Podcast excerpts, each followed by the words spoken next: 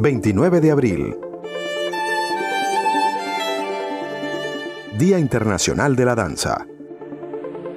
Cada palabra se convierte en movimiento.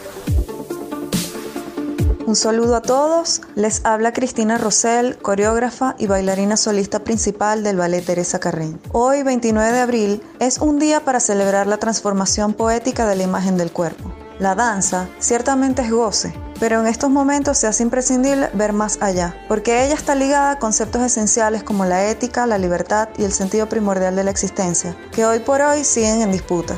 Para mí, la danza es la manera que tengo de darle sentido al mundo y creo que esta pandemia nos llama a quienes hacemos danza a reinventarla, a reconfigurarla, pues ahora más que nunca necesitamos de ella para curar, para alimentar el espíritu y recordar a la humanidad que existe la solidaridad. Solo es cuestión de crear los nuevos mecanismos. Nos deseo a todos un feliz Día Internacional de la Danza.